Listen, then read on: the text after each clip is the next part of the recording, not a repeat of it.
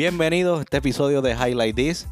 Eh, para los que no saben qué es Highlight This, Highlight This es un algo que se me, se me, ocurrió, me dio la gana de hacerlo y yo sé que a mucha gente le va a gustar. Eh, me gusta la lectura, me gusta leer libros de negocio, libros de finanzas, libros de, de crecimiento personal.